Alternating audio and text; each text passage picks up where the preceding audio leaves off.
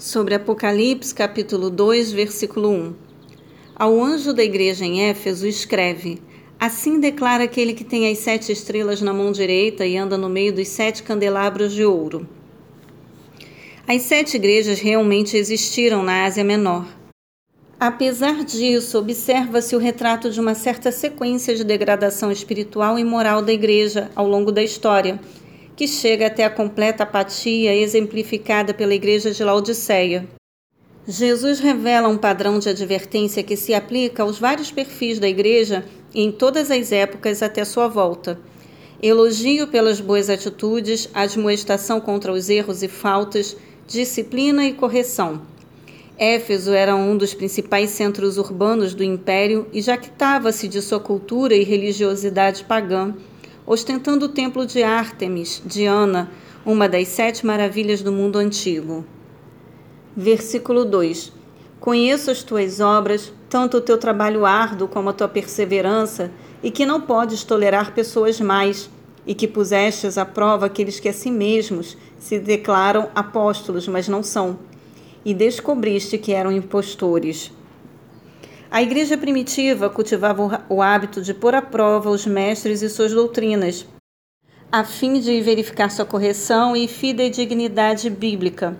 Haja vista a grande quantidade de místicos, judaizantes e falsos mestres que surgiram nos primeiros séculos após a ressurreição de Cristo. Versículo 4: Entretanto, tenho contra ti o fato de que abandonaste o teu primeiro amor. Todas as igrejas da província da Ásia haviam experimentado grande amor por Jesus Cristo, pelo Evangelho e cooperavam fraternalmente umas com as outras, demonstrando a plenitude e a alegria do amor cristão nos primeiros anos de suas conversões. Com o passar do tempo e a chegada das muitas provações e tentações, esse amor foi se esfriando, um alerta para a igreja dos nossos dias. Versículo 5 Recorda-te, pois, de onde caíste, arrepende-te e volta à prática das primeiras obras. Porquanto, se não te arrependeres, em breve virei contra ti e tirarei o teu candelabro do seu lugar. O termo grego aqui traduzido por arrependa-te significa transforma o teu pensamento em ações. Assim também a expressão grega em breve virei contra ti prenuncia uma visitação divina especial e urgente para julgamento imediato. Versículo 6. Tens, contudo, a teu favor que odeias as práticas dos nicolaítas, as quais eu também odeio. A tradição relaciona a seita herética dos nicolaítas com Nicolau, o prosélito de Antioquia e um dos sete primeiros diáconos da igreja em Jerusalém, Atos 6:5. Na época de João, contudo, o sincretismo religioso e filosófico já era tão avassalador nas regiões da Ásia Menor que um grupo em Pérgamo que defendia as ideias de Balaão e alguns outros heréticos em Tiatira que seguiam a Jezabel aderiram ao movimento dos nicolaítas, pois que estes também estimulavam o paganismo e a libertinagem. Versículo 7. Quem tem ouvidos, compreenda o que o Espírito declara às igrejas. Ao vencedor, daria o direito de comer da árvore da vida que está no paraíso de Deus. Neste livro, a expressão vencer se refere aos cristãos que permanecem fiéis ao Senhor, apesar das muitas provações e tentações. Alimentar-se da árvore da vida simboliza o participar da plenitude da vida eterna. O termo persa paraíso, incorporado ao vocabulário hebraico, significa jardim particular e tem a ver com a promessa de Jesus e a Jerusalém celestial, que em breve nos será plenamente revelada Apocalipse 21, versículo 10. Versículo 10. Não temas nada do que estás prestes a sofrer. Eis que o diabo está para, para lançar alguns de vós na prisão, a fim de que sejais provados, e sofrereis perseguição durante dez dias. Se fiel até a morte, eu te darei a coroa da vida. A coroa aqui não se refere à coroa de rei, mas uma espécie de grinalda de folhas presenteada aos vencedores nas batalhas e Jogos Olímpicos, 1 Coríntios 9, 25. No contexto deste livro, simboliza a vida eterna. O vocábulo grego diabolos significa acusador, em hebraico, Satanás, e representa a principal artimanha do diabo contra os filhos de Deus. Versículo 11. Aquele que tem ouvidos, compreenda o que o Espírito revela às igrejas. O vencedor de maneira alguma sofrerá a punição da segunda morte. Esmirna, hoje na Turquia, era uma colônia do Império Romano. Econômica e culturalmente desenvolvida, absolutamente submissa a Roma e ao culto ao imperador. Além disso, a grande comunidade judaica que vivia na cidade era muito hostil aos cristãos. Policarpo, um dos mais famosos pais da igreja, foi bispo cristão em Esmirna e martirizado por sua fé sincera e corajosa no Senhor. A expressão segunda morte simboliza a condenação eterna. Versículo 12. Ao anjo da igreja em Pérgamo escreve: Assim declara aquele que tem a espada de dois gumes afiado, afiados. Pérgamo, atual Bérgama, antiga capital da Ásia Menor, cujo nome significa centro defensivo ou fortaleza. Foi lá que o primeiro se trabalhou, que primeiro se trabalhou o couro de cabras e ovelhas como material de base para escrita, pergaminho, dando origem ao formato códice que o livro tem hoje. Os dois gumes da espada simbolizam o julgamento de Deus, justo e inexorável. Versículo 13. Conheço o lugar em que vives, onde se encontra o trono de Satanás. Apesar disso, permaneces fiel ao meu nome e não renunciaste à tua fé em mim, nem mesmo quando Antipas, minha leal testemunha, foi morto nessa cidade onde Satanás habita. Pérgamo acabou sendo uma espécie de centro oficial da religiosidade pagã e de adoração ao imperador de Roma.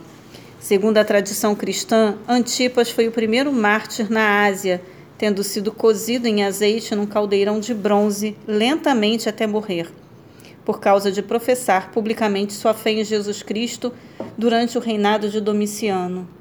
Versículo 14: Tenho, contudo, contra ti algumas admoestações, porquanto tens contigo os que seguem a doutrina de Balaão, que ensinou Balaque a armar ciladas contra os filhos de Israel, induzindo-os a comer alimentos sacrificados a ídolos e a se entregarem à prática de, da prostituição.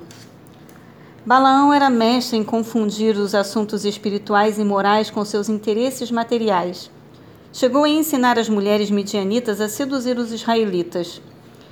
Em Apocalipse, representa perfeitamente os falsos mestres espirituais, como os gnósticos na época de João, cada vez mais abundantes pela terra, cuja ganância, corrupção e arrogância levam seus seguidores ao engano religioso, mundanismo e à perdição. Atos 15, versículos 20 e 29. Versículo 17. Quem tem ouvidos, compreenda o que o Espírito revela às igrejas. Ao vencedor, proporcionarei do maná escondido, bem como lhe darei uma pedra branca, e sobre essa pedra branca estará grafado um novo nome, o qual ninguém conhece, a não ser aquele que o recebe. O maná escondido simboliza aqui o privilégio incomparável que todos os cristãos sinceros têm de participar da grande festa celestial e messiânica chamada a Ceia das Bodas do Cordeiro. Um alimento divino somente disponível aos crentes no Senhor, em contraposição ao que é oferecido aos seguidores de líderes da estirpe de Balaão. Os juízes da época costumavam usar uma pedra branca para votar em benefício do réu. Na antiguidade, os escravos que conseguiam a alforria ganhavam uma pedrinha branca como atestado de sua liberdade. Aqui o simbolismo sugere um ingresso patrocinado por Cristo para a grandiosa solenidade das suas bodas com a Igreja. A salvação é uma convicção pessoal verdadeiramente conhecida apenas entre o crente e o Senhor. Versículo 18. Ao anjo da igreja em Tiatira, escreve: Assim declara o Filho de Deus, cujos olhos são como a chama de fogo e os pés como bronze reluzente. Tiatira foi fundada por Seleuco em 311 a 280 a.C., com o objetivo de ser um posto militar avançado. Lídia, vendedora de púrpura, era de Tiatira. Atos 16, 14. Versículo 20. No entanto, tenho contra ti o fato de que toleras Jezabel, aquela mulher que se diz profetiza, porém, com seus ensinos, induz os meus servos à imoralidade sexual e a comerem alimentos sacrificados aos ídolos. O nome de Jezabel é lembrado aqui como símbolo de uma mulher de destaque na sociedade, mas que subvertia a fidelidade a Deus, manipulando pessoas mediante a permissividade moral e a incorporação de práticas pagãs. A idolatria e o materialismo eram as mais expressivas tentações em Tiatira, um importante centro comercial da Ásia. 1 Reis 16, 31, 2 Reis 9, de 22 a 37. Versículo 23. Matarei os seguidores dessa mulher, e todas as igrejas saberão que eu sou aquele que sonda mentes e corações, e, portanto, retribuirei a cada um de vós de acordo com as vossas obras. A palavra grega original, seguidores, pode ser facilmente confundida com a expressão literal filhos, cujo sentido aqui tem a ver com discípulos. Jezabel é a mãe simbólica de todos os que seguem doutrinas espúrias e libertinas. O Senhor sonda, literalmente no original grego, os rins, as entranhas. Isso significa que Deus conhece as nossas vontades, fomes mais íntimas e o centro das nossas decisões. Atualmente, costuma-se fazer referência ao coração para explicar os sentimentos e à mente para a razão. As obras são consequências da fé. Versículo 24. Todavia, aos demais que estão em Tiatira e que não seguem a doutrina dessa mulher e não aprenderam, como eles costumam falar, os profundos segredos de Satanás, afirmo: não colocarei outra carga sobre vós. O gnosticismo ensinava que para derrotar Satanás e suas hostes se fazia necessário entrar na fortaleza do inimigo e ter profunda experiência com o mal. Esse princípio é observado até hoje por diversas seitas heréticas em todo o mundo, especialmente por meio de iniciações e ensinos secretos e esotéricos. Versículo 29. Aquele que tem ouvidos compreenda o que o Espírito revela às igrejas. O uso literal do verbo grego pastoreará comunica o sentido de governar. É expressão com um centro do, de ferro, longe de uma alusão despótica, enfatiza o governo poderoso de Cristo. A expressão estrela da manhã refere-se simbolicamente também à presença da pessoa do próprio Senhor Jesus entre os crentes, especialmente durante as grandes tribulações mundiais, prenunciando o glorioso retorno de Cristo e todas as bênçãos que aguardam os cristãos sinceros, justos e verdadeiros. Daniel 12, 3.